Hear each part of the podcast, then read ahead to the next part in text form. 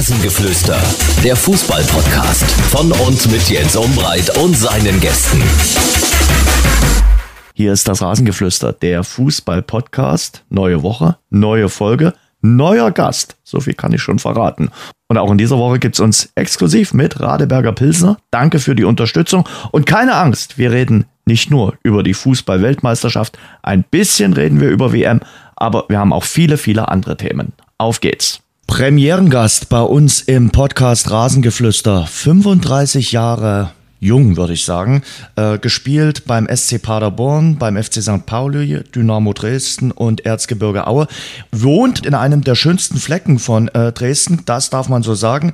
In seinem äh, Haushalt haben eher die Frauen das Sagen. Freue mich sehr zum ersten Mal hier bei uns im Rasengeflüster Sören Gonter. Sören, guten Tag. Servus Jens, ja, ich freue mich, äh, dass ich dabei sein darf. Vielen Dank für die netten Worte. Sören, wir freuen uns auch sehr und wir haben ein bisschen was zu besprechen. Aktuell ja Fußball-Weltmeisterschaft. Wie verfolgst du das? Es ist ja gerade so ein bisschen in der Startphase. Bist du im WM-Fieber oder geht es dir so wie so vielen Leuten, dass du sagst, oh, noch nicht so wirklich? Überhaupt nicht. Also Überhaupt nicht. Ganz, ganz komisches. Also ja, ich verfolge es, mhm. doch, so ehrlich bin ich. Ähm, ich bin auch kein Freund davon zu sagen, wir gucken es jetzt nicht, weil mhm. in meinen Augen hat das keinen Effekt. Dafür interessiert es mich doch zu sehr. Aber von WM-Fieber zu sprechen, äh, jetzt nicht unbedingt auch von der Jahreszeit, auch von, der, von dem ganzen Drumherum und von allem, gerade wie es jetzt in den letzten Tagen abgelaufen ist, ähm, ja, das wirft einen großen Schatten auf das Turnier, glaube ich. Und ähm, bei aller Sportlichkeit, weil letztendlich äh, sage ich immer, ich kann die Spieler verstehen. Es ist eine Weltmeisterschaft, ja, es ist das, das Größte, was es gibt. Und dass die das jetzt spielen wollen, habe ich hundertprozentiges Verständnis auch für die Spielerseite. Aber für uns als Zuschauer, als, als Fans auch, ist es schon sehr ernüchternd, würde ich mal sagen wenn du mit Leuten sprichst, sagen die mal unabhängig jetzt vom äh, Gastgeberland im Winter, klar, die, die Brasilianer, Argentinier oder Australier, die freuen sich, dass sie mal eine Sommerweltmeisterschaft haben. Aber bei uns ist es natürlich so, wir haben äh, bei diesen Welt- oder Europameisterschaften natürlich gern mal die Bratwurst oder das Steak auf den Grill getan, haben Bierchen getrunken, haben in Gemeinschaft draußen geschaut, äh, uns unterhalten. Und das war irgendwie so das Gemeinschaftsgefühl. Das kommt wahrscheinlich gar nicht so wirklich auf. Naja, man hat ja auch bewusst äh, diese Turniere immer in diesem Zeitpunkt im Sommer äh, gewählt, unabhängig von den, von den Südamerikanern. Aber es wurde auch immer klar gesagt, dass dieser Termin unveränderbar sei. So und was man dann äh, für Mühen äh, sich auflastet und, und, und, und einen ganzen Spielkalender in Europa umstellt, um dieses Turnier in diesem Land stattfinden zu lassen. Das ist schon eine, eine ganz, ganz große Farce einfach, ähm, weil wir alle da wissen, dass das Turnier nicht dort gespielt wird, weil es ein Land ist, was mit Fußballbegeisterung, mit großer Fußballtradition oder sage ich mal so als Mutterland des Fußballs bezeichnet werden kann, dass man dafür jetzt alles tun müsste. Und das ist ja einfach eine, eine ganz, ganz traurige Geschichte. Und ich bin sehr gespannt, wie sich das in Zukunft mit dem Weltverband entwickeln wird. Ja, also äh, im Grunde genommen hat man ja die, die ersten Tage des Turniers und auch im Vorfeld des Turniers nur über die Schattenseiten gesprochen und gar nicht über den Fußball. Und das kann einem dann auch für die Fußballer so leid tun, dass äh, diese Leistung, die die erbringen, die zum Beispiel gestern auch die Engländer erbracht haben, äh, so ein bisschen in den Hintergrund rücken. Natürlich, das äh, gerade das, das Bindenthema war natürlich das, was gestern alle überstrahlt hat. Und ja, der Sport, um, um den es eigentlich gehen soll, der Sport ist natürlich auch das, was verbindet und ähm, der kommt im Moment sowas von zu kurz. Aber ich muss dazu trotzdem auch sagen, ich glaube, mit der Entscheidung, ähm, diese Binde zu verbieten, hat ja die FIFA dieser Binde, glaube ich, die größte Publicity gegeben die sie hätte bekommen können. Und ähm, wenn man aber dann auch sieht, die iranische Mannschaft beispielsweise, wie sie gestern diesen stillen Protest bei der Hymne äh, abliefern, also boah, da habe ich, äh, da habe ich wirklich Gänsehaut gehabt und ähm, ja, es ist nun mal in unserer Zeit so, dass man nicht mehr sagen kann, äh, Fußball und Politik oder Fußball und Gesellschaft haben nichts miteinander zu tun. Ich glaube, gerade in unseren schwierigen Zeiten, wo ja, wir gesellschaftlich vor so großen Herausforderungen stehen, ist der Fußball als Bindeglied auch dafür da, Zeichen zu setzen. Und ähm, ja, deswegen ist das, was, was die FIFA ja vor zwölf Jahren schon gemacht hat, da brauchen wir uns ja auch nicht die Augen drüber verschließen. Der Fehler ist ja nicht jetzt passiert, sondern vor zwölf Jahren. Ähm, ist einfach eine Entwicklung im Fußball, die äh, nicht meine ist. Ich bin ein sehr äh, romantisch denkender Fußballspieler. Ich bin auch ein klarer Befürworter von 50 plus 1. Fußball ist ein Kulturgut und ähm, deswegen ist es nicht meins, wenn wir in Zukunft Super League spielen wollen oder weiß ich nicht, 587 äh, Spiele im Kalenderjahr, davon 16 Mal Real Madrid gegen Barcelona. Das ist äh, nicht mein Fußball, an dem dann ja irgendwelche Leute Geld verdienen. Ähm, glaube nicht, dass das zielführend ist ähm, und dazu stehe ich auch. Die Bindengeschichte bin ich äh, komplett äh, bei dir, weil jetzt viele Menschen auch über diese One Love äh, Binde wissen, die ich glaube bis gestern, bis gestern Vormittag überhaupt keine Ahnung äh, davon hatten. Und ich glaube, das war schon ein kleines klassisches Eigentor, was sich die FIFA damit geschossen hat. Auch mit dem Trikot äh, äh, der belgischen Nationalmannschaft, wo Love hinten drinne steht, im, im, im, im Ärmel. Gottes Willen. Also da frage ich mich, wie weit sind wir denn gekommen? Da steht Love hinten drin. Einfach mal ja. nur Liebe. Was ist denn daran jetzt auch noch falsch? Keine Ahnung. Also. Oh. Ja. Ja, das ist an Peinlichkeit nicht zu überbieten. Und ähm, da sollte man sich auch, äh, wie gesagt, ich, ich finde es auch richtig, was Jürgen Klopp gesagt hat. Natürlich können wir jetzt die Spieler nicht äh, immer in die Verantwortung nehmen, dass dass die da groß aufdribbeln. Das sind, da sind ganz andere Leute in der Verantwortung. Deswegen nehme ich die Spieler da auch in Schutz, was ich auch vorhin auch gesagt habe. Ich kann es auf Spielerseite total verstehen, weil es wird mit Sicherheit den einen oder anderen geben, für den die Weltmeisterschaft einmalig bleibt. Ähm, und natürlich sehen die da auch den Sport. Da sind ganz andere Leute in der Verantwortung. Aber ja, wie du sagst, das ist eine Entwicklung oder das ist ein, ist ein Vorgehen. Kopfschütteln ist ja untertrieben. Das macht einfach nur noch fassungslos in 2022 in unserer zivilisierten Welt. Ähm, und ja, wir können es nur leider nicht ändern, nur es trägt halt dazu bei, dass das eine Weltmeisterschaft wird, wie es sie vorher nicht gegeben hat, aber nicht äh, im positiven Sinne, wie das die Veranstalter oder der ominöse FIFA-Präsident meinen, sondern im negativen Sinne.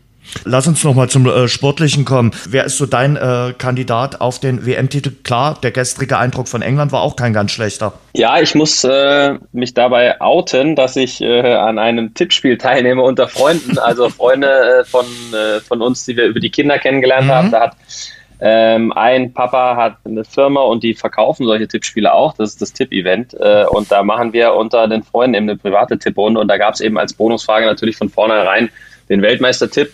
Und da muss ich ehrlicherweise sagen, dass ich das wirklich nur äh, gemacht habe, äh, weil ich die Punkte gern haben möchte, weil wenn ich es realistisch einschätze, haben für mich die Brasilianer die besten Chancen dieses Jahr. Hm. Unglaublich stabil, unglaubliche Qualität in der Mannschaft, auch einen, einen, unglaublichen Hunger, was man, was man so liest. Ich traue unserer deutschen Nationalmannschaft, glaube ich, trotzdem sehr viel zu. Also im Halbfinale sehe ich sie auf jeden Fall. Nur 2018 haben wir, glaube ich, auch alle ein bisschen mehr erwartet und am Ende ist es das Vorrunden ausgeworden. Daher ist es im Fußball unwahrscheinlich äh, schwer zu sagen. Italien, der Europameister, der, der so zelebriert hat, äh, ist gar nicht dabei. Also die Holländer waren gestern sehr effizient. Am Ende entscheidet in so einem Turnier auch immer dieses Momentum, dieses berühmte. Und ähm, wer das am besten auf die Seite zieht, ja, und auch zum Beispiel so einen guten Starter wie die Engländer, der äh, kann weit kommen. Und dann ist es nicht immer die individuelle Qualität, die am Ende entscheidet. Ich darf mal aus dem Nähkästchen plaudern. Das äh, letzte Auftaktspiel einer deutschen äh, Nationalmannschaft bei einer Fußball-Weltmeisterschaft, das nämlich vor vier Jahren, haben wir gemeinsam geschaut im äh, Schillergarten. Da gab es damals so eine WM-Talkrunde. Es war sehr warm, es war schönes Wetter, es war halt Fußball-Weltmeisterschaft im Sommer. Und Sören hat es gerade schon erwähnt, das ist dann mal ordentlich in die Binsen gegangen. ich glaube, oh, ja. die, die Auftaktniederlage gegen Mexiko stand so symptomatisch dann für den weiteren Turnierverlauf. Klar, man hat sich dann gegen Schweden durchgesetzt, aber verloren gegen Südkorea In der Vorrunde ausgeschieden, wie so viele Weltmeister in den letzten Jahren bei äh, einer WM. Aber das war kein guter Auftritt. Glaubst du, dass das noch so ein bisschen im Hinterkopf ist? Nein, das glaube ich nicht. Dafür hat sich, ähm, glaube ich, auch seit dem Trainerwechsel äh, zu Hansi Flick ähm, zu viel getan. Äh, man äh, muss natürlich sagen, Jogi Löw hat Fantastisches geleistet äh, für den deutschen Fußball und trotz allem ja, im Nachhinein äh, gesehen würde mit Sicherheit der ein oder andere sagen, man hätte sich früher zu diesem Schritt entschließen sollen, weil es, glaube ich, einfach nochmal einen, einen ganz anderen Impuls gegeben hat. Ähm, deswegen denke ich nicht, dass das noch in den Köpfen drin ist. Aber ja, da hat man es gesehen. So eine, so eine Auftragniederlage setzt einen im zweiten Spiel enorm unter Druck. Dann haben wir ja eigentlich gedacht, wir hätten dieses, dieses positive Momentum mit diesem letzten fantastischen Tor von Toni Kroos auf unsere Seite gezogen. Ja, und dann war viel Ernüchterung, was sich breit gemacht hat. Und dann ähm, der Chris Kramer hat das, glaube ich, gestern im ZDF gesagt, äh, wenn sie 2014 gegen Algerien ausgeschieden wären, dann hätte auch keiner von dem, von dem Geist gesprochen, sondern mhm. hätten sie eher auf den Geist geschimpft vom Campo Bahia. Mhm. So hat der Geist äh, die Mannschaft bis zum Titel getragen. Und ähm, ich glaube aber einfach insgesamt nach allem, was man gelesen, gehört und gesehen hat, diesen Geist gab es 2018 nicht. Und nach allem, was man liest und hört, gibt es den jetzt schon. Das Einzige, was uns fehlt, ist ein, ein Robert Lewandowski, ja, ist ein ja. Top-Stürmer. Das ist einfach so. Ähm, und bei allem anderen, glaube ich, ist alles drin. Ich glaube, im Mittelfeld sind wir fantastisch besetzt. Ich muss gestehen, äh, weil es natürlich auch meine Position ist, ich hätte Mats Hummels mitgenommen. da denke ich anders als der Bundestrainer, weil ich finde, von den Innenverteidigern, die wir haben, ist er zwar nicht der schnellste, aber auf jeden Fall der stärkste und vor allem in so einem Turnier, vor allem noch als Weltmeister. Ich hätte ihn mit in die Achse eingebaut, aber ich ähm, glaube, Hansi Flick ist ein deutlich besserer Trainer, als ich es im Moment bin. Äh, ich bin nur einer von 18 Millionen Bundestrainern drumherum. Deswegen wird er sich seine Gedanken gemacht haben und am Ende mit Sicherheit aber auch daran gemessen, das ist ja auch klar. Wen würdest du spielen lassen in der Innenverteidigung? Ja, jetzt, puh, gute Rüdiger? Frage. Also ich würde schon äh, Anton, bei Antonio Rüdiger bleiben, äh, wahrscheinlich auch bei Niklas Süle, weil er ja mit Bayern Dortmund auch schon, schon viele Erfahrungen gemacht hat. Ähm, Schlotterbeck ist vielleicht für ihn noch ein, ein Tick zu früh, aber Matze Ginter ist auch immer ein ganz solider Spieler. Von daher, ja, wir haben da viele gute, solide Spieler, aber Rüdiger hat auch viel auf der Bank gesessen bei Real Madrid. Ähm, ich finde halt, zu, einer, zu einem Turnier sollten ähm, bei aller Harmonie, die man im Kader möchte, das ist ganz klar, aber man sollte schon die besten deutschen Spieler mitnehmen. Und nach dem letzten halben Jahr ist äh, Mats Hummels sicherlich unser bester deutscher Innenverteidiger gewesen und äh, deswegen hätte ich ihn da gern da gesehen. Aber das ist mit Sicherheit, glaube ich, nicht die alles entscheidende Personalie für den WM-Titel. Da ist dieses Stürmerproblem, ja. was wir da haben, ähm, ist, glaube ich, ein bisschen präsenter, weil jede große Nation hat ihren Top-Stürmer, auch wenn die Franzosen äh, den Weltfußballer ähm, gerade auch verloren haben für das Turnier.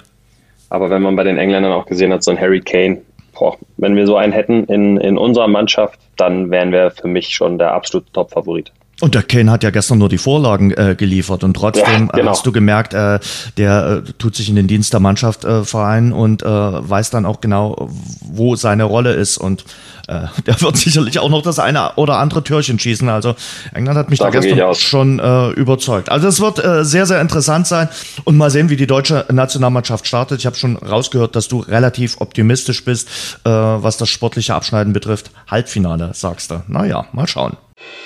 Finden Sie jetzt heraus, wie großartig ein alkoholfreies Pilsner schmecken kann. Neu. Radeberger alkoholfrei. Hopfig frisch im Geschmack. Mit echtem Kalister Aroma Hopfen. Radeberger alkoholfrei. Jetzt probieren. Was machst du denn aktuell? Äh, wie ist denn momentan äh, der Stand? Wenn man äh, zum Beispiel bei dem äh, Transfermarktforum äh, schaut, dann steht bei Sören Gonter vereinslos.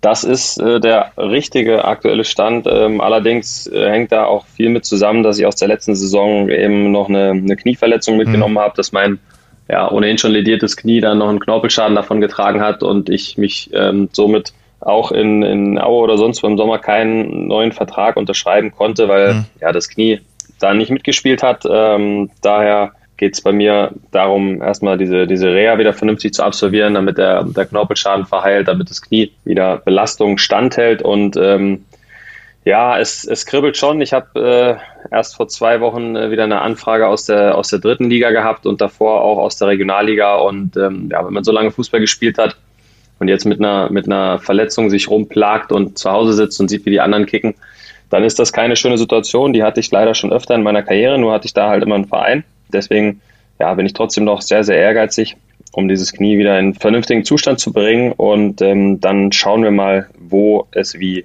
weitergeht. Mhm. Das Knie hat auch ein bisschen was abbekommen. Also, ich habe mal geschaut, zwei Kreuzbandrisse, dann zu noch schwere Verletzungen. Also, du hast schon ein bisschen was mitgemacht, auch in deiner Fußballerkarriere. Absolut. Ich habe ein bisschen was auf dem Kerbholz, aber trotzdem habe ich großes Vertrauen in meinen Körper, weil ich glaube, ich nach meinem zweiten Kreuzbandriss äh, hier bei Dynamo leider nach, nach ein paar Spielen dann aber wieder sehr gut zurückgekommen bin. Und ich glaube, ich habe dann meine Leistung für Dynamo gebracht und habe dann noch äh, drei, ja, alleine von meinen Spielzeiten her, glaube ich, sehr, sehr gute ähm, Jahre in, in Aue gehabt. Und mhm. bis, bis jetzt im Sommer mit 35 Jahren habe ich ja auch immer mal ein bisschen geflaxt, dass ich die Zeit irgendwie hinten dran hänge. Und ähm, das ist mir bis 35 gelungen. Und dadurch, ähm, dass ich weiß, dass es beim letzten Mal schon so gut funktioniert hat, bin ich eigentlich sehr optimistisch, dass mein, mein Körper mir auch noch ein, zwei Jährchen ähm, auf gutem Niveau geben würde. Hast du hier in Dresden mit Tobi Lange gearbeitet? Ich habe hier in Dresden so viele Einheiten mit, mit Tobi Lange äh, geschlagen. Morgens um acht äh, der erste gewesen und äh, da ist schon so manches Kilo Kalorien auf meiner Pulsuhr gespeichert.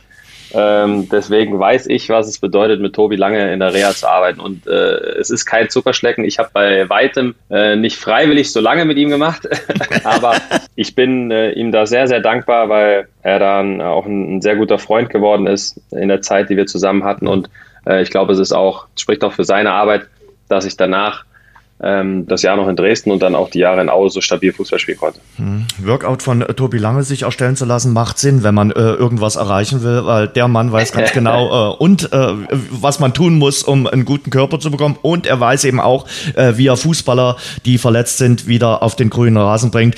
Und du hast ja mitbekommen, klar, wenn du guter Freund bist, äh, dass Tobis Zeit bei Dynamo Dresden zu Ende geht, hat auch ein Spruchband vom Carpock bekommen. Aber irgendwie wieder jemand, äh, der den Verein verlässt, der ihn auch so viele Jahre mit begleitet hat. Irgendwie auch schon schade.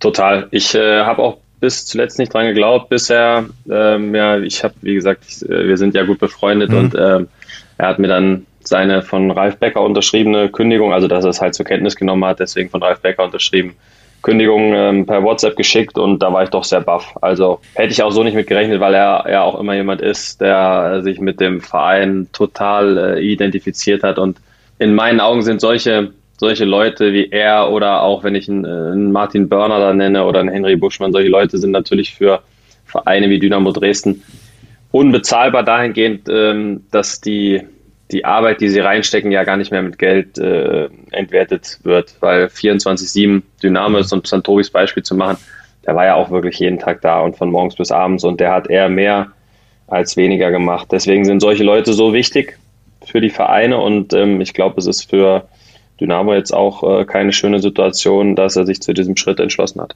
Ja, eben Identifikation mit dem Verein, Identifikation auch mit dieser äh, Stadt, das war bei Tobi alles gegeben. Schwieriger Schritt und äh, da geht wieder äh, ein Stückchen äh, Dynamo, muss man äh, wirklich so sagen. Lass uns mal ein bisschen über das sprechen, was du bislang erlebt hast bei deinen vier Profi-Stationen und auch über den aktuellen Ist-Zustand der jeweiligen Vereine. 2007, 2008 SC äh, Paderborn, äh, dort so richtig zum Profispieler geworden. Hab mir gestern auch nochmal dein erstes Tor angeschaut, dein erstes Profitor, damals zweite Bundesliga gegen 1860 München. Du, äh, für einen Abwehrspieler ein richtig schönes Tor. Ja, hast du nicht gedacht, dass ich Abwehrspieler nee, bin, oder? Nee, wirklich ja. nicht. Also da dachte ich mir, mein Gott, der Gonny.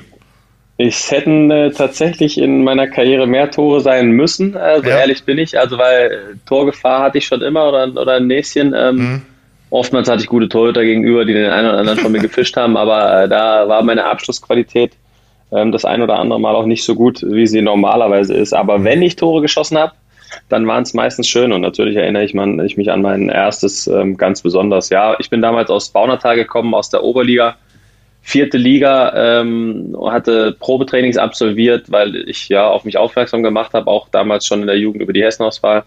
War bei Alemannia Aachen bei Michael Fronzek damals zur Bundesliga-Zeiten noch eine Woche im, im Probetraining mit, mit Jan Schlaudraff und ja, Christian Fjell, Vedat Ibisevic, wer da alles so rumgelaufen ist, Marius Ebers, mit dem ich später ja noch zusammengespielt habe, Matthias Heidrich. Ähm, hatte da eigentlich auch schon eine, eine, ganz gute Woche, aber bei denen war dann die Situation im Sommer so, dass ja, die abgestiegen sind, Fronzek entlassen, und der Jörg Jakobs, der später Sportdirektor war in Köln, der war Co-Trainer und hatte gesagt, ja, wir würden dich schon dazu nehmen, du machst die Vorbereitung mit, aber es war alles ein bisschen ungewiss. Und in Paderborn hatte ich, äh, ja, wenn ich mich immer daran erinnere, eine erste Trainingseinheit, da war ich auch drei oder vier Tage.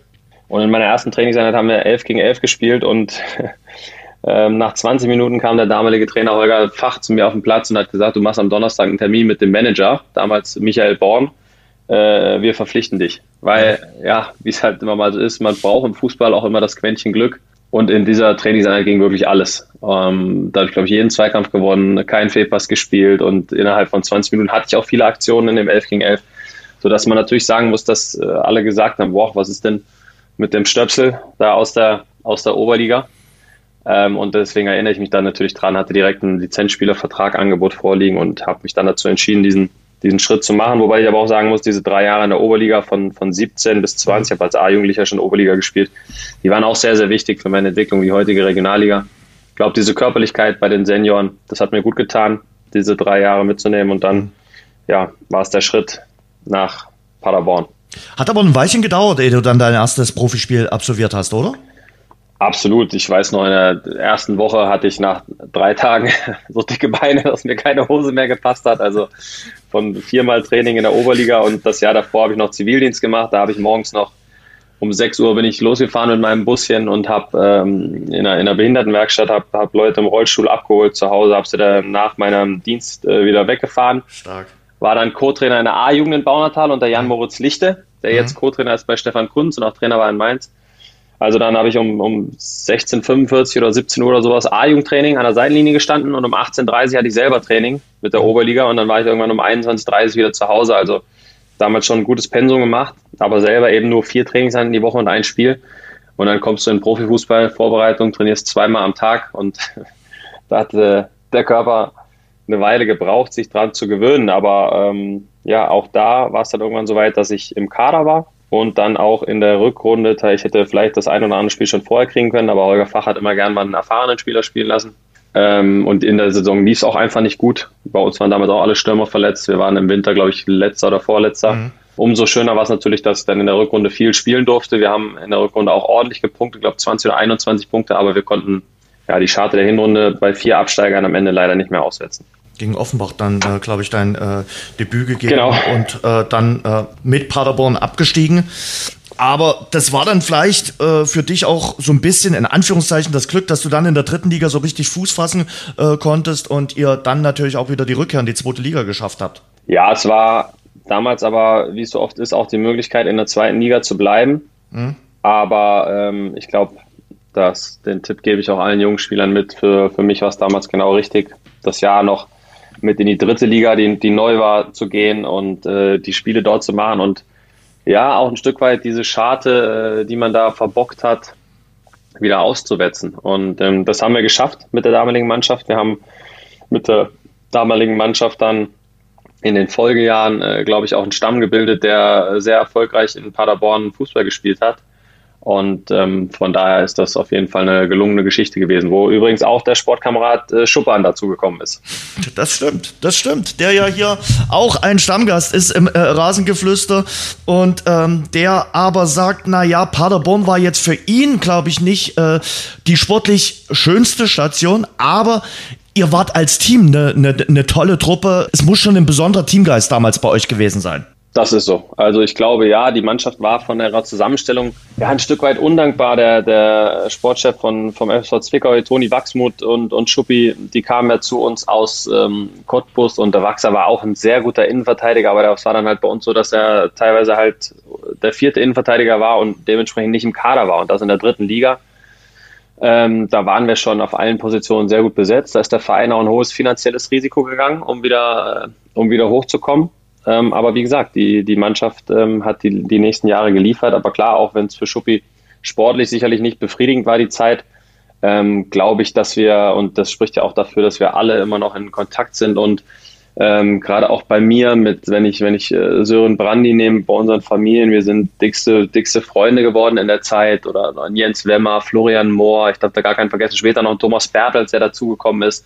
Das sieht man ja an dem, an dem Kontakt, den man heute noch hat und diese innigen Freundschaften, die da ähm, entstanden sind. Markus Krösche, David hier gar nicht vergessen, mit dem ich ähm, ja seit der Zeit auch gut befreundet bin, wo ich jetzt ähm, viel auch bei der Eintracht war bei ihm, wo wir ständig im Austausch sind. Also das war damals schon eine, eine sehr besondere Mannschaft. Wir hatten einen, einen, einen, tollen Geist, einen tollen Teamgeist und ähm, dieser Geist hat uns damals äh, von Erfolg zu Erfolg getragen.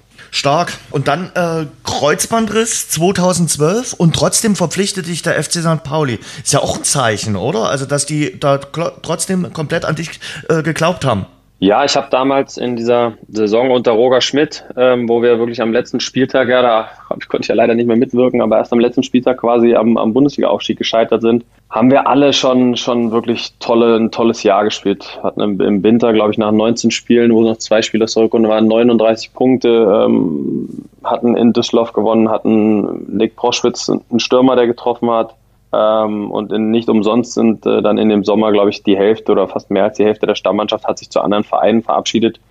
Bei mir war es damals auch so, dass der Moment irgendwie gekommen war, den Absprung zu schaffen. Und ähm, ja, das im Nachhinein das Traurige, sage ich schon auch immer so, war, dass ich mit ähm, Bruno Hübner äh, am Tisch gesessen habe und wir über ein Engagement bei Eintracht Frankfurt geredet haben, die damals ja noch in der zweiten Liga mit uns waren, aber hm. ja, als absehbar war, dass sie aufsteigen. Und was für mich als, als Hessebub natürlich eine ganz besondere Geschichte gewesen wäre. Ähm, und eine Woche später habe ich mir das Kreuzband gerissen. Insofern hatte sich diese Option Bundesliga damals zerschlagen.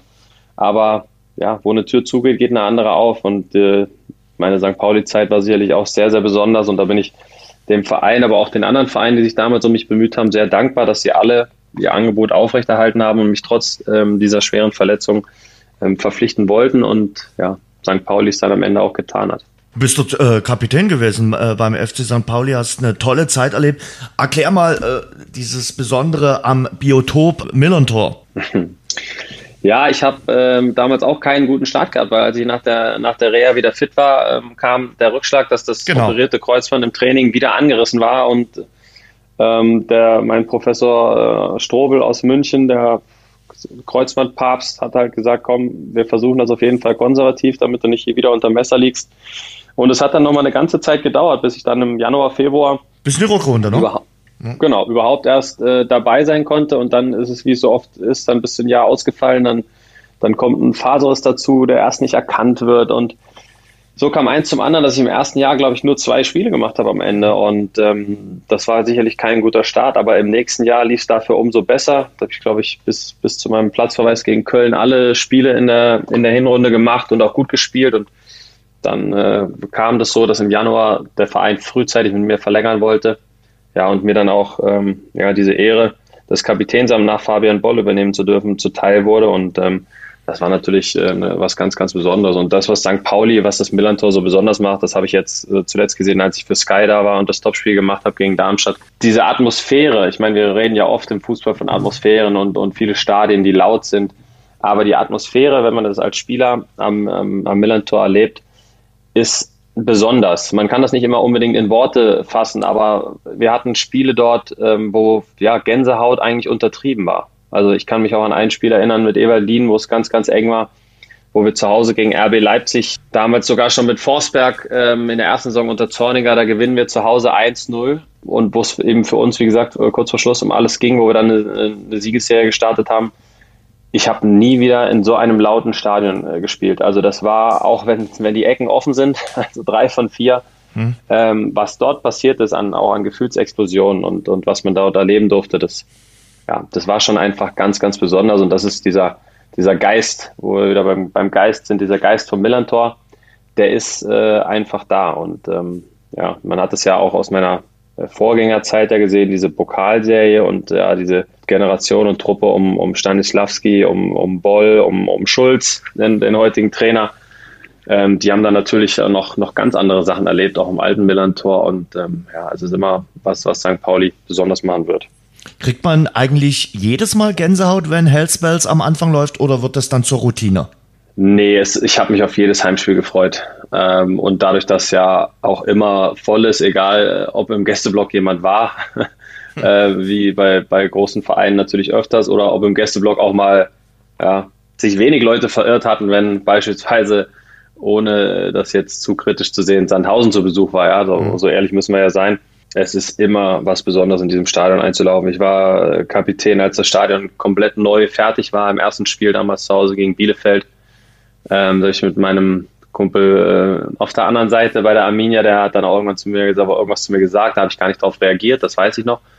Und er hinterher sagt, ja, wie redest du jetzt nicht mehr mit mir vor dem Spiel? Aber da war ich einfach so im Film drin, weil ich immer jemand war, der ja deswegen Fußballer geworden ist. Ich bin deswegen Fußballer geworden, wegen diesen Momenten, wenn du ins Stadion einläufst und ja, vor diesen ganzen Zuschauern spielen zu dürfen. Das ist das, äh, warum ich äh, mal Profi werden wollte oder das immer werden wollte und ähm, deswegen diese Zeit auch so sehr genossen habe und äh, genieße. Mhm. St. Pauli deine schönste Zeit gewesen? Schwer zu sagen. Also Paderborn hat, wie gesagt, gerade auch mit, mit dieser, dieser Mannschaft, die wir damals hatten, wir hatten in St. Ich habe in St. Pauli sind auch innige Freundschaften entstanden, da hatten wir auch eine tolle Truppe. Aber Paderborn, gerade so auch in der Anfangszeit, wo wir alle, alle gleich alt waren, alle dieselben Flausen im Kopf hatten, äh, unsere Mädels sich alle gut verstanden haben. Plus äh, diesen Aufstieg, ja, der ja auch nochmal ein bisschen zusammengeschweißt hat. Mhm. Danach fast noch der Aufstieg in die Bundesliga. Dadurch, dass meine erste Station war, ist es, ist es schwer, da irgendwie noch eine Reihenfolge reinzubringen. Also die beiden Stationen äh, waren sicherlich schon auch mit, mit jeweils fünf Jahren eine ganz, ganz besondere mhm. Zeit. Mhm. St. Pauli natürlich am Ende noch mit dem Kapitän und auch, dass meine beiden Töchter in Hamburg geboren wurden ja, da kann man sich jetzt, glaube ich, drüber streiten, aber das, das, möchte ich ungern werten. Das waren auf jeden Fall beide fünf Jahre, waren für mich äh, ganz, ganz besondere Zeiten, an die ich mich äh, heute immer noch gerne zurückerinnere und wo man mit Sicherheit an den einen oder anderen Moment auch äh, wirklich Pipi in den Augen hat, wenn man darüber spricht oder sich die Sachen nochmal anschaut. 2017 mhm. bist du dann äh, nach Dresden gekommen, auch mit großer Euphorie, natürlich auch mit äh, großen Vorschusslorbeeren, die du dir in äh, Hamburg erarbeitet hast. Dann relativ früh in der Hinrunde auch wieder schwere Verletzung, äh, Kreuzbandriss. Ich sag mal so, ähm, berichtige mich, wenn ich falsch liege. Ich glaube, Dresden war jetzt deine sportlich nicht äh, beste äh, Zeit und erfolgreichste Zeit. Waren ja auch nur zwei Jahre, aber du hast hier Heimatgefühl gefunden. Du hast hier Heimat gefunden. Du bist sesshaft geworden und deshalb ist Dresden dann trotzdem ein ganz besonderes Stück in deinem Leben. 100 Prozent. Also auch die zwei Jahre, die es am Ende waren, ich habe für drei unterschrieben. Ähm, mhm. Ich muss so ehrlich sein, ich wollte damals aus Hamburg nicht weg. Ähm, und wenn ja, wir uns von der Vertragslaufzeit her hätten einigen können. Ähm, das ist ja auch kein Geheimnis mehr gewesen. In Hamburg haben sie mir ein Jahr Vertrag geboten, aus welchen Gründen auch immer damals, aber mit 30 habe ich mich äh, zu gut gesehen und ähm, ja, als Familienvater auch äh, noch nicht in der Rolle gesehen, dass ich jetzt äh, nur noch ein Jahr äh, verlängern muss. Ähm, habe da, glaube ich, auch einen, einen, guten Markt gehabt für die Leistung, die ich gebracht habe in dem Jahr, weil wir da mit St. Pauli ja ganz am Boden waren in der, in der Hinrunde und ja, ich in der Rückrunde, äh, glaube ich, im Kicker noch einen Artikel zu äh, Punktelieferant. Ähm, ich hatte durch die ein oder andere Blessur ein, zwei Spiele verpasst und wo sich Everlin dann auch für andere entschieden hatte, für Philipp Ziereis damals als Nachrücker. Und als ich zur Mitte der, der Rückrunde wieder in die Mannschaft kam, haben wir, haben wir, glaube ich, alles, fast alles gewonnen. Und deswegen hatte ich einen ja, ganz gute Lorbeeren mir da verdient und hatte einen ganz guten Markt trotzdem auch. Und mit, mit Uwe Neuhaus und mit Ralf Minge dann sehr gutes Gespräch. Damals haben wir uns in Berlin getroffen. Und ich bin ganz ehrlich, äh, natürlich war das dann auch ein, ein, super Angebot hier in Dresden, auch mit der, mit der Langfristigkeit, mit den drei Jahren damals. Aber ich habe auch vor allem in Dresden das Potenzial gesehen, mit der Mannschaft in die Bundesliga aufzusteigen. Ja, weil wenn man so lange zweite Liga spielt, natürlich ist das immer in der, in der zweiten Liga schwierig, aber wenn man so lange Zweitliga spielt, will man in die Bundesliga aufsteigen. Und nach diesem Jahr, was die Mannschaft da mit Uwe gespielt hat, wo sie Fünfter geworden sind ähm, und mit der, mit der Qualität, die wir dann noch dazu holen wollten, ich war eigentlich überzeugt davon, dass wir da ganz oben mitspielen können. Und umso bitterer war es natürlich, dass ich mich ja, so frühzeitig verletzt habe. Der, ich meine, der Harti sowieso immer irgendwie verletzt gewesen und dann hatten wir ja nicht äh, unsere Stammmannschaft. Wir sind ja noch gut gestartet. Ich erinnere mich an das Spiel ja. in St. Pauli am zweiten Spieltag äh, da haben wir, glaube ich, fantastisch gespielt. Ähm, und umso bitterer war das natürlich. Und trotzdem habe ich, glaube ich, nach der Verletzung im zweiten Jahr meine Leistung gebracht und dazu beigetragen, dass wir bei einer schwierigen Saison unter einem schwierigen Trainer nach Uwe Neuhaus äh, so unsere Problemchen hatten. Und dann hat, äh, hat der Fiello äh, mit uns zusammen das Ding gerettet. Ähm, ich glaube, da hat jeder seinen Anteil gehabt und hat der Fiello seinen Anteil auch dran gehabt.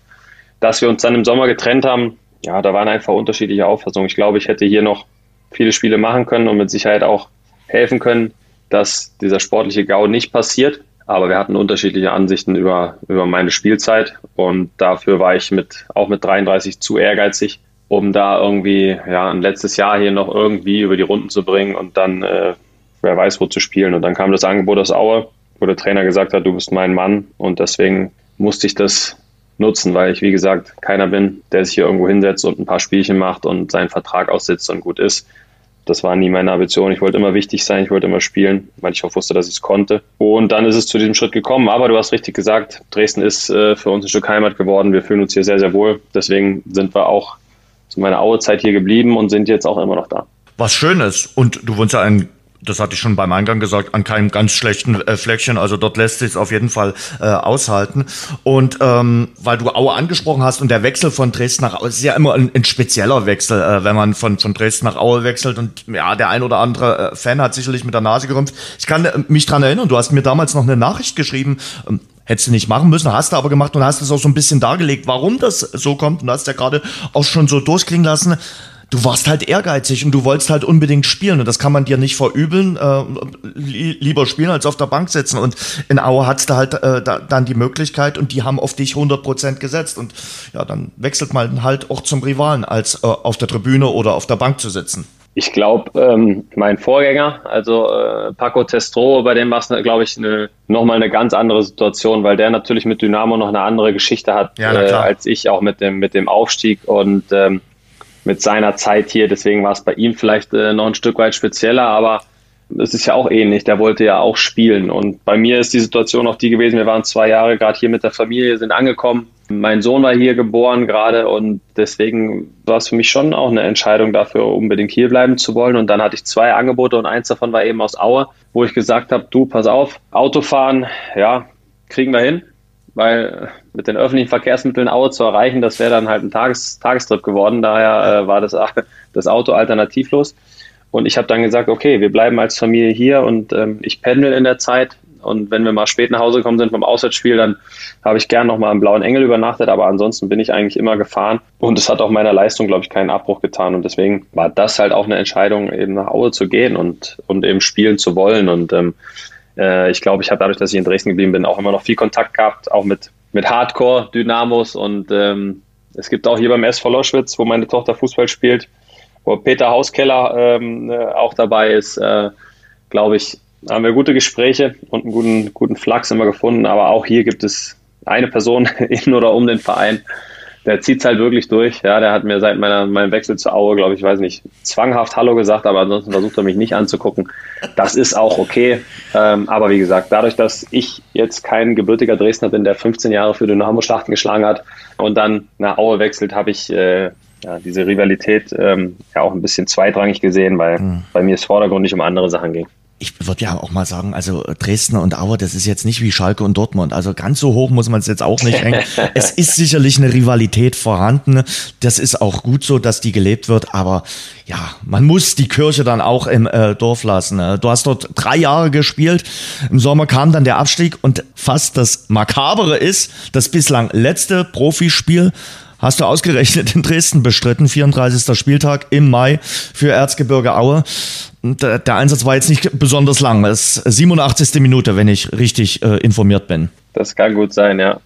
Ja, das, äh, ich glaube insgesamt die, die Saison. Wir hatten zwei sehr erfolgreiche Jahre in Aue unter am Anfang Daniel Meyer, äh, mhm. leider nur kurze Zeit, äh, mit dem ich auch ein gutes Verhältnis hatte, aber dann natürlich hauptsächlich unter Dirk Schuster. Der auch auf ähm, dich gesetzt hat.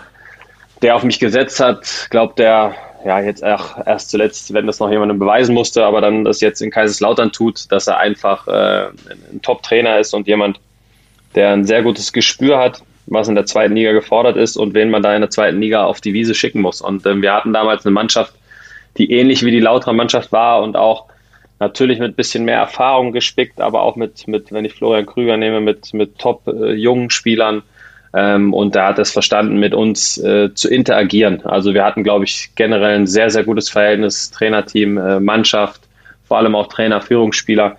Und das hat sich dann auf dem Platz ausgezahlt. Und wir waren im ersten Jahr in der Winterpause, glaube ich, zwei Punkte hinter Platz drei. Mhm. Ähnlich wie Kaiserslautern jetzt. Und ähm, deswegen war es ja, umso schlimmer, dass äh, diese Zeit in, in Aue dann so zu Ende geht, dass man ja, in einem Sommer viele, viele falsche Entscheidungen trifft und ja, den Verein dann kollektiv ähm, nach unten schickt. Und ähm, ich glaube, die Summe dieser Entscheidung hat sich dann sportlich auf dem Platz ausgedrückt und drückt sich nach wie vor noch auf dem Platz aus. Und ähm, es ist sicherlich für die Entwicklung dieses Vereins, wo man mal war und wo man jetzt ist, sehr, sehr schade. Mhm. Über das Sportliche der Vereine, auch über Aue sprechen wir gleich, aber letzter Auftritt in Dresden, welche Erinnerung hast du daran? Ja, wie es im Fußball so manchmal ist und dass die Zeit in Auer kein schönes Ende genommen hat, glaube ich, da bin ich nicht der einzige Spieler. Wenn man hinterher alleine auch verfolgt, äh, wie oft äh, sich der Verein mit äh, wem auch immer vom Arbeitsgericht in Chemnitz trifft, war das, das Ende, wo man ja, mich dann, der damalige Trainer Pavel Dotschew, mich fünf Spiele vor Schluss sogar noch aus der Mannschaft genommen hat, ohne, ohne Grund, außer dass äh, die jüngeren Spieler spielen sollen und, und die neue Verträge bekommen sollen.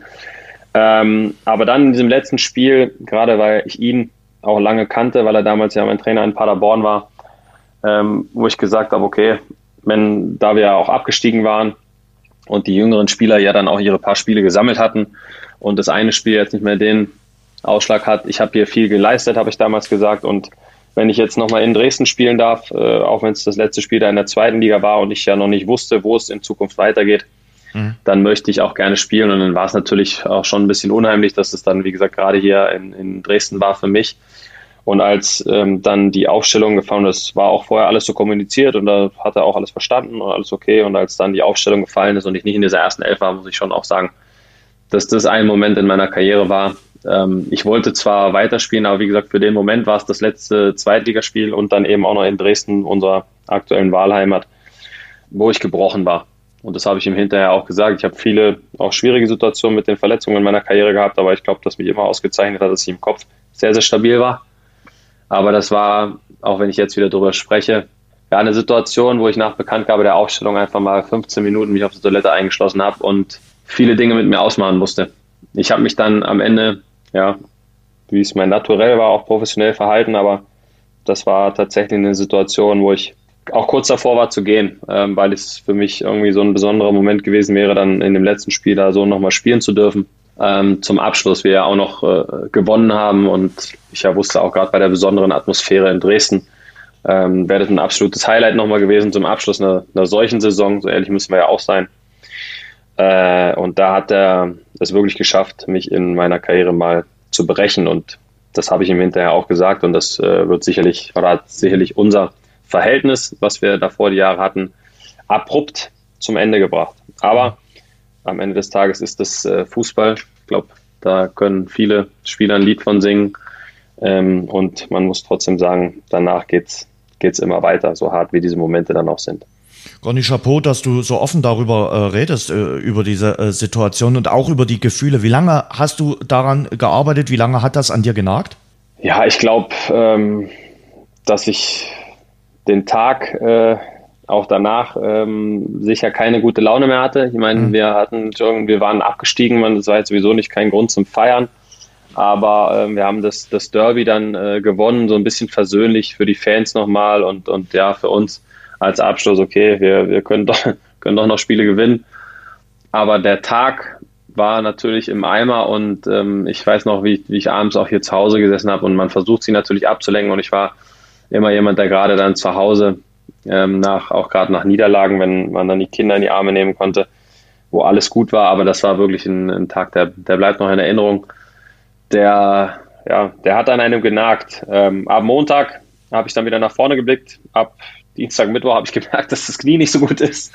Äh, dann äh, kamen wieder andere, andere Sachen äh, auf den Punkt. Und ja, insofern geht es dann am Ende doch immer schnell, aber wie gesagt, du hast auch gemerkt, wenn wir jetzt darüber wieder, wieder reden, mhm. ähm, das wird immer präsent bleiben. Aber zum Glück gibt es halt so viele, viel, viel schönere Momente und irgendwie ist es ja auch das, was den Fußball, was mir am Fußball so reizt, deswegen ich jetzt auch mit im hohen Alter immer noch Gas gebe, um irgendwie noch ein bisschen äh, zu kicken.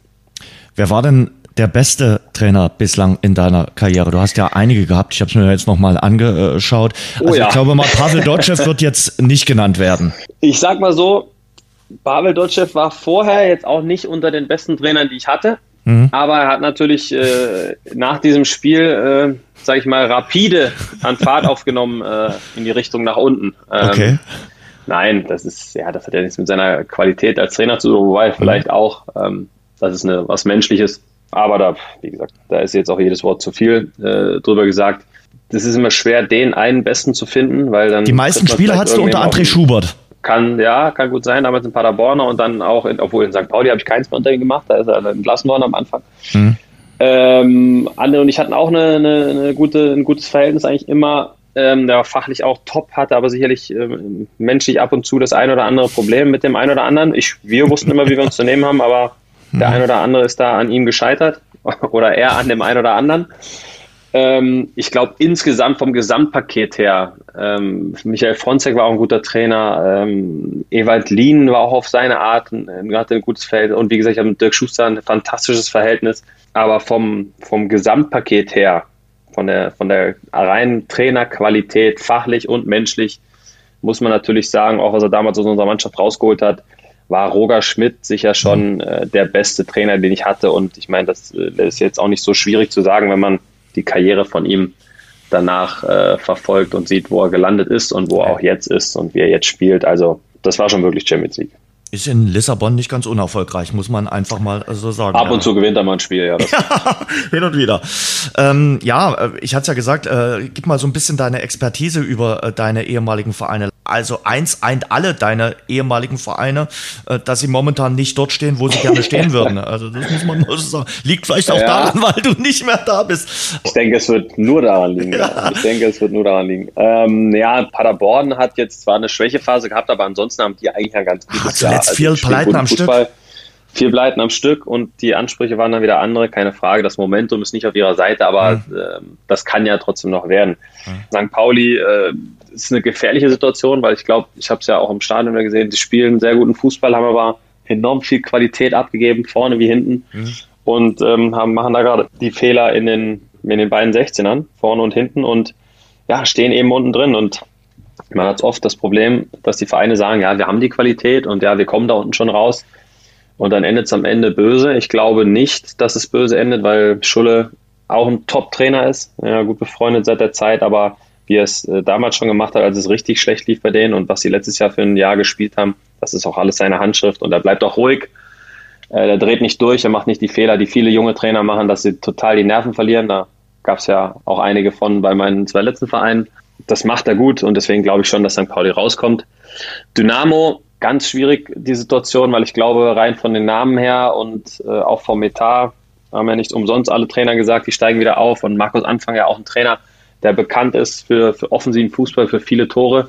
Aber so richtig bringen sie es noch nicht auf die Platte hier gerade ja, mit, mit offensiven das, Fußball. Ja, das ist das, was ich äh, sagen muss. Ähm, du warst ja gegen also, Zwickau auch im Stadion, haben wir uns ja gesehen es ist sicherlich im Moment, was auf den Platz kommt, ernüchternd. Ähm, jetzt muss man natürlich sagen, da tragen sicherlich viele Umstände zu bei, auch die verletzten Situationen, auch dass man ja, diese Negativserie ja in diesem Jahr hatte. Da kann man ja auch nicht wegdiskutieren, wenn du so viele Spiele nicht gewinnst und der auch immer noch ein erheblicher Teil der Mannschaft äh, da ist, die da dabei waren. Das ist ja auch in den Köpfen. Und ähm, deswegen kommt da, glaube ich, vieles zusammen und ich weiß nicht, ähm, wie das da jetzt das weitergeht. Es ist total schwer zu greifen, weil Zwickau, ja, vorher ähm, habe ich noch im Stadion gesehen, habe ich noch Ingolstadt. Ja, es waren nicht so die Dynamo-Heimspiele, die man, die man oft auch kennt oder die man sich gewünscht hat, wo, wo, wo Druck gemacht wird, wo Torschancen sind, wo es eine Frage der Zeit ist, bis das Tor fällt. Insofern ist da Anspruch und Wirklichkeit sicherlich weit auseinander aus verschiedensten Gründen und deswegen ist es für mich auch schwer, das noch einzuschätzen, aber ich glaube nicht. Ähm, man weiß ja nie, was für Veränderungen im Winter noch passieren und es sind ja auch noch viele Spiele, aber Stand jetzt glaube ich nicht, dass äh, sie oben irgendwie noch ein Wörtchen mitreden. Elversberg hat unfassbar viele Punkte schon und äh, Saarbrücken ist auf einmal stabil. Bei Ingolstadt kann man auch immer damit rechnen, dass sie noch einen Pascal Testro im Winter verpflichten äh, oder, oder ähnliches. Und deswegen 1860, ja, da sind schon ein paar Vereine, die auch einfach besser gespielt haben und ähm, die ihre Punkte ja auch nicht mit Glück irgendwie geholt haben. Deswegen glaube ich nicht, dass es äh, dieses Jahr für oben reicht. Und dann ist es am Ende natürlich, ähm, auch wenn man immer sehr defensiv plant und, und Zweijahresplan und, und, und.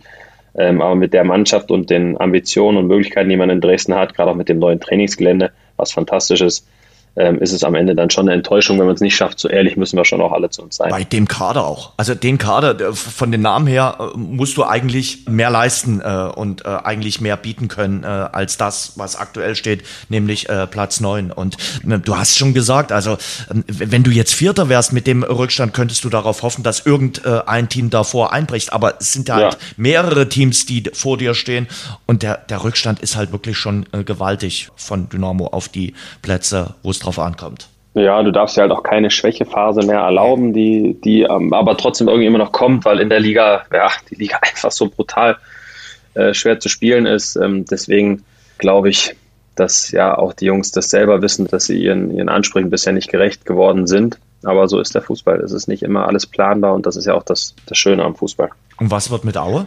Boah, noch eine schwierigere Frage, muss ich ganz ehrlich sagen, ähm, weil ja, das, äh, das Negativjahr äh, ging ja bei uns letztes Jahr nicht nur ein, ein, halbes Kalenderjahr, sondern es ging ja über, über die komplette Saison. Ähm, dann machst du so einen Umbruch im Sommer wieder, ähm, machst ähnliche Fehler, wieder irgendeinem Trainer äh, die ganze Macht zu geben, verpflichtest Vogelwild Spieler, auch Spieler, die nicht unbedingt damit gerechnet haben.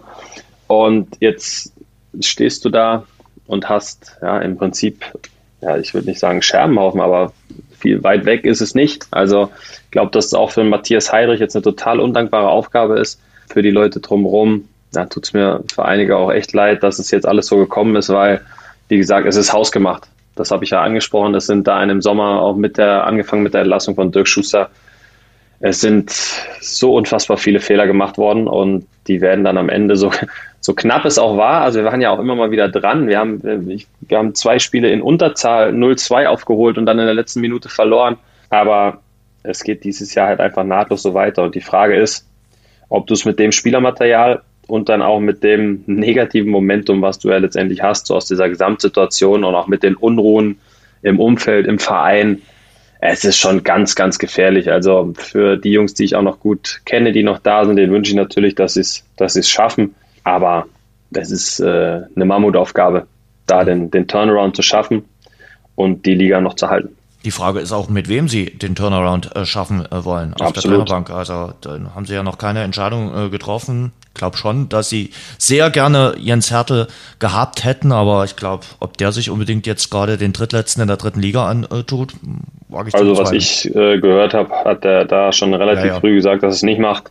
Ich kann es auch total verstehen. Als, als Trainer ähm, fragt man sich ja auch, ja, wie, wie ist die Situation, wie sind die Gegebenheiten und die Situation ist sicherlich brutal schwer. Und ähm, deswegen habe ich ja eben gesagt, dass für Matthias Heinrich auch so schwer ist, weil es, glaube unbestritten auch Veränderungen in der Mannschaft geben muss. Da sind ja auch in der Mannschaftszusammenstellung Fehler gemacht worden.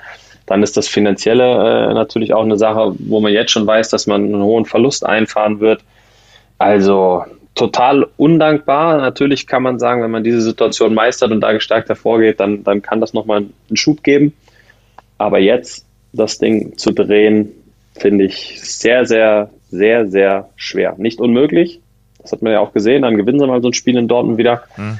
Aber es wird sicherlich ähm, sehr, sehr schwer. Gerade noch Mennel war lange verletzt, noch jetzt äh, wieder mal verletzt gewesen.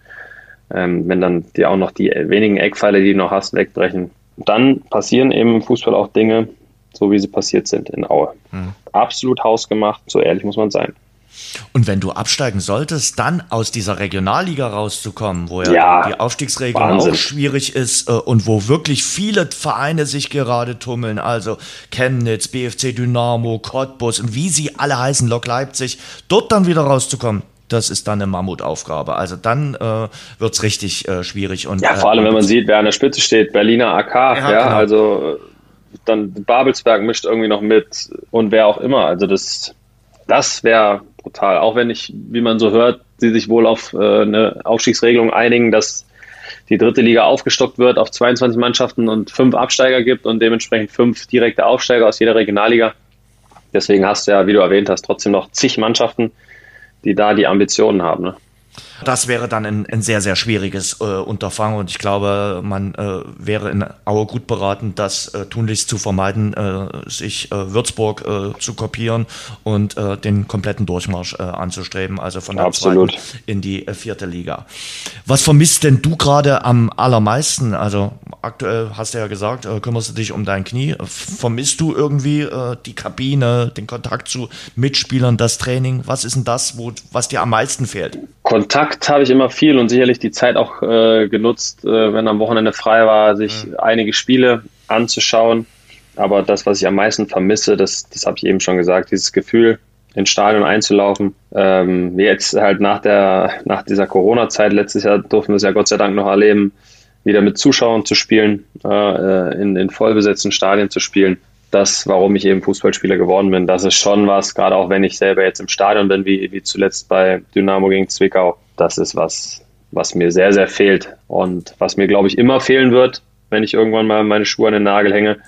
Ähm, das ist so, das kann man sicherlich nicht leugnen, dass einem das immer fehlen wird. Ansonsten muss ich sagen, die Kabine ist schon auch anders geworden. Ich war die, die letzten Jahre selbst bei Dynamo schon der älteste Spieler, in, mhm. in, in Aue dann die letzten zwei Jahre, als Dennis Kempe gegangen ist. Die Kabine ist schon anders geworden. Also die Jungs heutzutage sind ist eine andere Generation, die haben ja andere Interessen, auch wenn ich äh, immer jemand war, der sich mit allen gut verstanden hat, der ich auch meistens Kapitän, Vizekapitän, Mannschaftsrat, alles immer irgendwie war und in der Kabine, glaube ich, äh, immer schon eine sehr wichtige und gewichtige Rolle hatte. Es ist ja so, dass die letzten Jahre jetzt nicht so gewesen, dass es äh, noch so war wie, wie zu Beginn meiner Zeit äh, in Paderborn oder in St. Pauli oder auch im ersten Jahr noch in Dresden. Flo Ballas war die letzten Tage hier zu Besuch, mein Kumpel. Ähm, da hatten wir schon irgendwie noch andere Typen und andere Jungs. in der Kabine. Das hat sich schon die letzten zwei, drei Jahre ein bisschen gewandelt bei den jüngeren Generationen. Die legen mehr Wert auf andere Dinge als äh, darauf nach dem Training, ähm, auch im Profifußball, wenn es gut war, mal ein Bierchen zusammen zu trinken.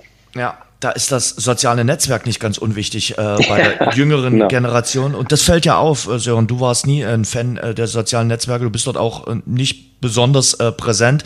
Du lebst Nö, gar nicht. In, also das ist äh, in der Fanseiten Realität. sind immer von Fans betrieben worden. Mhm. ich habe noch nie einen Account bei Twitter, bei Facebook, Instagram, Snapchat oder wie das alles heißt gehabt. Das einzige, ja, WhatsApp kann man halt natürlich nicht leugnen. Das ist aber das einzige, was ich davon hatte. Alles andere, ja, hat mir auch ein Stück weit die Zeit dazu gefehlt, mich damit zu beschäftigen. Ich habe immer gesagt, mit den Leuten, mit denen ich Kontakt haben möchte, mit denen habe ich Kontakt und, und, und habe da auch sicherlich viel Kontakt. Aber alles andere hat mich da nie groß gereizt. Natürlich ist es heutzutage ein Riesending aber ich glaube, ich kann auch sehr glücklich und zufrieden leben, ähm, ohne Teil davon zu sein. Du bist 35 Jahre, äh, du hast ein Betriebswirtschaftsstudium in der Tasche und ich kann mir vorstellen, ähm, irgendwann wird ja auch mal äh, dann der Punkt kommen, wo du sagst, naja, es geht weiter oder es geht nicht weiter. Was kommt nach der Fußballerkarriere? Kleine Korrektur dazu noch. Ich sitze aktuell an der Bachelorarbeit. Die habe ich ah, okay. ähm, die habe ich, ja, ich habe die, die 20 Module habe ich schon relativ frühzeitig beendet und habe mhm. dann nur mit der Geburt unseres vierten Kindes die Bachelorarbeit ein bisschen auf die lange Bank geschoben, weil ich auch wusste, dass ich noch ein paar Jahre spiele. Ähm, die wird aber gerade aktuell finalisiert. Also Thema? Podcast äh, die Zukunft des eingetragenen Vereins im Profifußball. Na klar. Also Thema ist Stichwort Idealverein, juristisch betrachtet und dann im zweiten Teil empirisch betrachtet, ob eine Ausgliederung, wie soll ich sagen, alternativlos ist. Kannst du bei der Mitgliederversammlung von Dynamo Dresden gleich mal auftreten? ich wollte gerade sagen, äh, in, meinen, äh, in meinen alten Vereinen sehr präsent. Ja. Ähm, nee, ist ein spannendes Thema. Und ähm, hätten wir vier oder sechs Wochen später aufgenommen, dann wäre es wahrscheinlich finalisiert gewesen. Von daher äh, ist ja, es noch. Sollten wir mal drüber reden. Also müssen wir auf jeden Fall noch mal aufnehmen. Auch das Thema Ausgliederung finde ich äh, jetzt kein ganz äh, unspannendes. Äh, das müssen wir auf jeden ja, Fall noch ja, mal aufgreifen. Absolut. Hat ja auch die Corona-Pandemie gezeigt, dass gerade auch haftungsrechtliche Fragen da ein wichtiges Thema sind für, für Vereine. Aber das würde jetzt zu lang dauern, um da alles zu erzählen. Natürlich ist das immer präsent gewesen. Mit dem Studium habe ich mir ja schon frühzeitig darauf vorbereitet. Ich habe, glaube ich, schon immer über den Tellerrand hinausgeschaut. Ich bin vierfacher Familienvater. Ich habe große Verantwortung. Und der war ich mir nicht nur auf dem Platz, sondern außerhalb auch schon immer bewusst. Deswegen habe ich immer einen Plan in der Tasche, wenn es mal soweit ist. Aber ähm, solange ich spiele, habe ich immer gesagt, möchte ich äh, mich oder solange ich noch versuche zu spielen, möchte ich mich erstmal darauf konzentrieren. Es ist sicherlich realistisch, dass ich im Fußball bleibe. Hm und die Seiten wechsle. Aber wenn ich im Fußball bleibe und die Seiten wechsle, dann sehe ich mich ganz klar im Management und nicht im Tagesgeschäft auf der grünen Wiese. Auch wenn ich aktuell meine, meine B-Lizenz beim DFB absolviere. Das ist, läuft so DFB Pathway heißt der Kurs. Der ist mhm. berufsbegleitend vom DFB. Ein, ein, tolles Projekt und ein toller Kurs mit Sebastian Rodi von der Eintracht oder Dominik Drexler von Schalke. Wir eine gute Truppe und äh, es macht auf jeden Fall Spaß, da diesen Input zu bekommen. Und im Fußball soll man ja niemals nie sagen. Deswegen habe ich gesagt, ich mache die Lizenz auf jeden Fall. Ob ich noch eine weitere Lizenz mache, das, das weiß ich nicht. Soweit kann ich da noch nicht gehen. Aber tendenziell, wenn ich im Fußball bleibe, sehe ich mich im Management mit Blick aufs große Ganze. Ich glaube, da bin ich besser aufgehoben. Auch natürlich mit dem betriebswirtschaftlichen Hintergrund, der mir da sicherlich auch helfen wird. Aber wie gesagt, man weiß nie, was, was so passiert. Vielleicht gehe ich auch erstmal aus dem Fußball raus da gibt es, glaube ich, eine, eine, Vielzahl an Möglichkeiten und das wird dann eine spannende Entscheidung, wenn es soweit ist. Also Sebastian Rode grinst doch bestimmt jedes Mal aufs Neue, oder? Also äh, bei dem war es ja nur ein Fußball, ja, wurde was gar nicht mehr zu tun. Ja, die Eintracht, äh, fantastisch, fantastisch. Ich war ja auch beim äh, Endspiel in Sevilla vor Ort, ähm, weil wie gesagt, nicht nur durch Markus Krösche, auch durch meine, ja, meine Wurzeln in Hessen ist, äh, spielt die Eintracht da natürlich ja immer eine Rolle. Ähm, aber was die Jungs äh, da gerade zaubern und, und auf die Beine gestellt haben, schon angefangen damals bei Freddy Bobic und Adi Hütter, aber jetzt auch mit Olli Glasner und eben mit, mit Kröschi, die Truppe sensationell. Also da können sie jedes Mal äh, eigentlich aufs Neue sich äh, von uns anderen Spielern, die wir da noch mit in dem Kurs sind, auf der Sänfte irgendwie durch Frankfurt tragen lassen, ja, wenn wir beim Lehrgang sind. Ja, das Jahr 2022 äh, lässt sich für Eintracht Frankfurt kaum äh, toppen. Das muss man einfach mal so sagen. das ist so, das ist so. Und ein äh, Stammgast hier im Rasengeflüster hat mir auch äh, geflüstert, dass du äh, jemand bist, der auch gerne mal so äh, auf die aufs Aktienparkett, auf die Börse äh, schaut. Äh, war es denn für den Kollegen Gonter äh, ein, ein gutes äh, Börsenjahr? Für viele war es ja kein gutes Börsenjahr, muss man ja so sagen. Wenn man allgemein äh, so schaut, äh, sind die die Kurse und die Leitindexes äh, eher runtergegangen im Jahr 2022. Also trotzdem aufgrund deines guten Näschens, aufgrund deines guten Händchens äh, Gewinn gemacht? Also ich kann mir ja denken, wer das gesagt haben soll, aber äh, auch, der, auch der Aktienfreund äh, oder Finanzmarktexperte möchte ich mich nicht nennen, aber Finanzmarktteilnehmer Sören Gonter kann nicht hexen. Ja.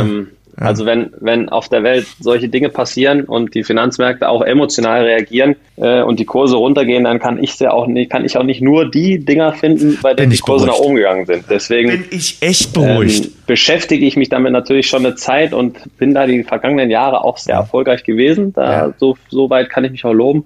Aber man zahlt auch immer wieder Lehrgeld, ja, ja. und das gehört dazu.